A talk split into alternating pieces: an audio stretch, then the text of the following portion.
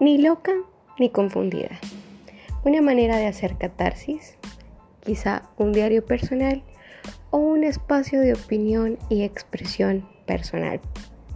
Para personas como yo, que no son ni locas ni tampoco están confundidas. Bienvenidos.